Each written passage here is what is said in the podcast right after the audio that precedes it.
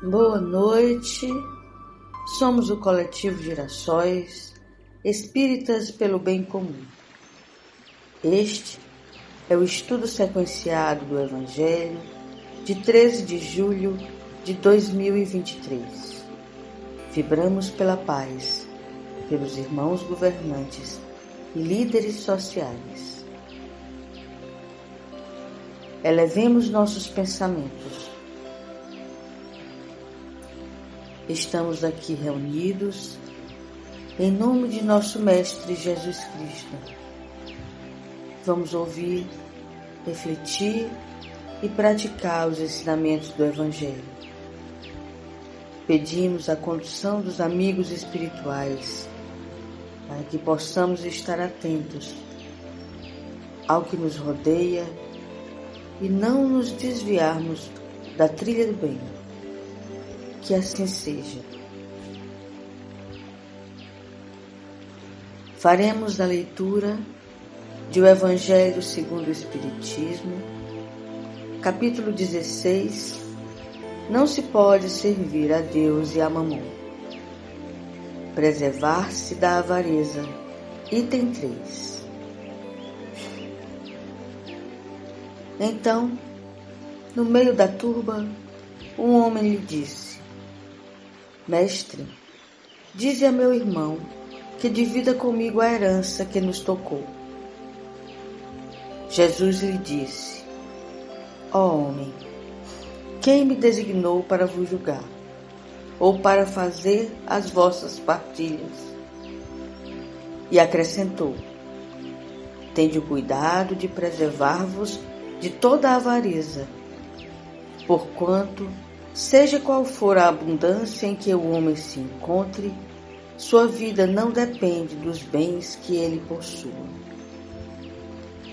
Disse-lhes a seguir esta parábola. Havia um rico homem cujas terras tinham produzido extraordinariamente e que se entretinha a pensar consigo mesmo assim: Que hei de fazer pois já não tenho lugar onde possa encerrar tudo o que vou colher. Aqui está, disse, o que farei. Demolirei os meus celeiros e construirei outros maiores, onde porei toda a minha colheita e todos os meus bens. E direi à minha alma: Minha alma, desde reserva muitos bens para longos anos. Repousa, come, bebe, goza.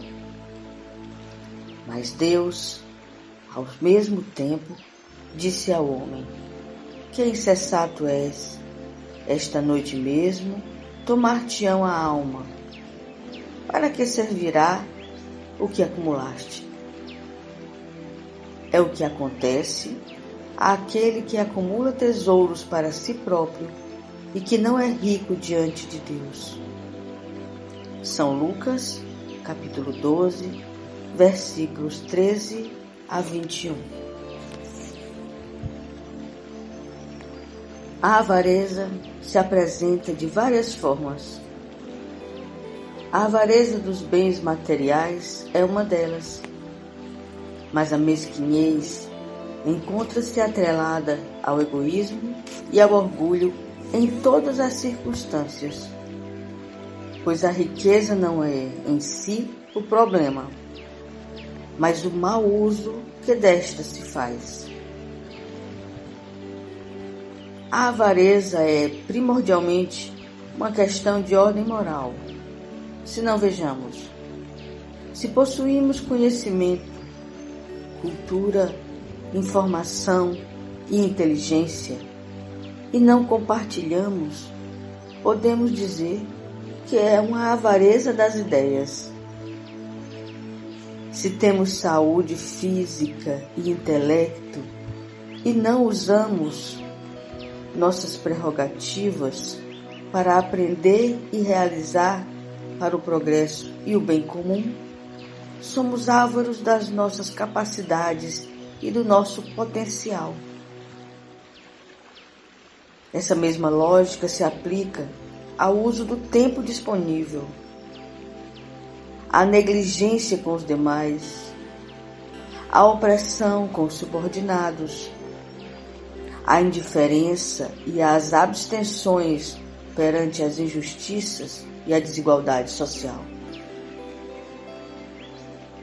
O oposto da avareza é a generosidade, uma palavra doce, cuja realização adoça a existência.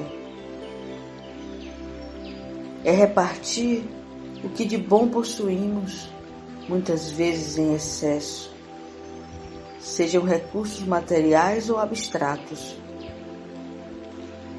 Precisamos perceber o alcance de nossas atitudes e escolhas, procurando vivenciar o Evangelho em toda sua abrangência, nos esquivando da avareza horrenda que empobrece o espírito.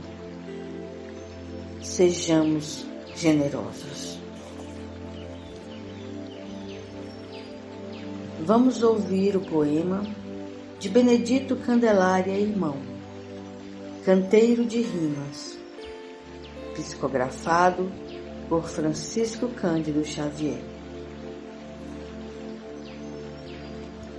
Quem ama não desanima. Por mais dor na alma sincera, o amor se faz esperança, onde a razão desespera. Avarento, homem sozinho, que não ajuda ninguém, reduzido a carcereiro de toda a prata que tem. Aviso da experiência que não se deve omitir. Quem descobre a ingratidão não desejava servir. Fortuna é uma deusa antiga que só defende e tutela quem sabe tê-la servindo, mas trabalhando sem ela.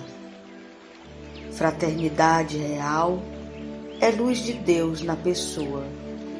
Jamais condena, auxilia, não censura, aperfeiçoa. A vida é longa viagem que se faz de prova em prova. Em toda estrada que finda, começa uma estrada nova.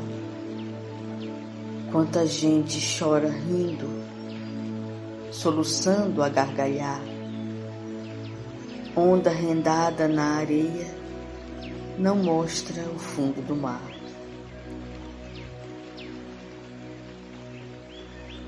Façamos nossa prece. Deus, inteligência suprema e infinita de amor, pedimos humildemente para que os bons espíritos nos inspirem sempre à caridade e que possamos reconhecer e valorizar a verdadeira fortuna. Rogamos pelos marginalizados e por todos os que doam de si nas ações de compaixão e amparo a esses irmãos excluídos. Pedimos proteção para os ativistas socioambientais, fortaleza para a boa governança pública e paz aos corações. Que Deus nos abençoe, paz, luz e saúde. Que assim seja.